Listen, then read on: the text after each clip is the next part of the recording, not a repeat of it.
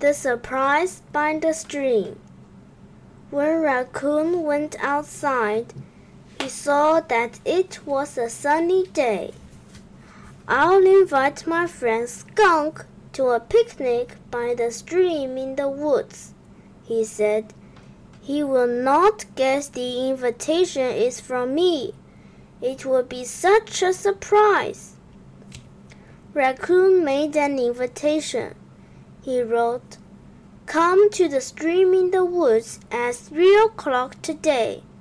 You will find a surprise. Skunk looked outside and saw that it was a sunny day. I'll invite my friend Raccoon to a picnic by the stream in the woods, he said. He will not guess the invitation is from me. It will be such a surprise. Skunk made an invitation for Raccoon. He wrote, Come to the stream in the woods at three o'clock today. You will find a surprise. Raccoon put Skunk's invitation into an envelope.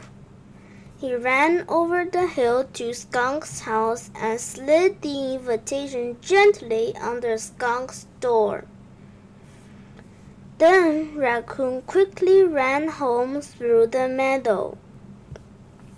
Skunk put Raccoon's invitation into his pocket. He hurried through the meadow to Raccoon's house and slid the invitation carefully under Raccoon's door. Then Skunk hurried home over the hill. When Skunk got home, he read his invitation. I cannot go, he said. I am going to surprise Raccoon by the stream today. He was a little disappointed. When Raccoon got home, he read his invitation. I cannot go, he said.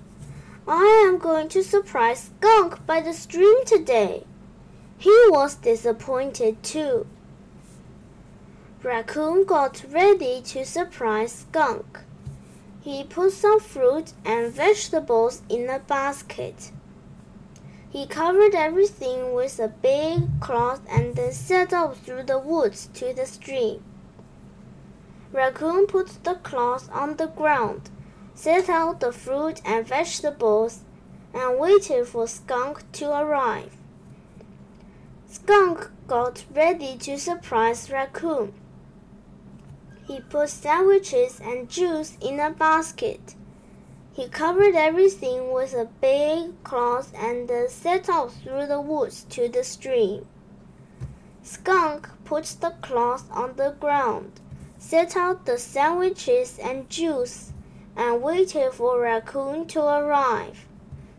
Suddenly, in the distance, Raccoon and Skunk spotted each other. Surprise! They shouted across the stream. Then they both laughed. Raccoon put everything back into his basket and crossed the stream to meet Skunk. We will have to surprise each other again, they chuckled as they enjoyed their picnic together.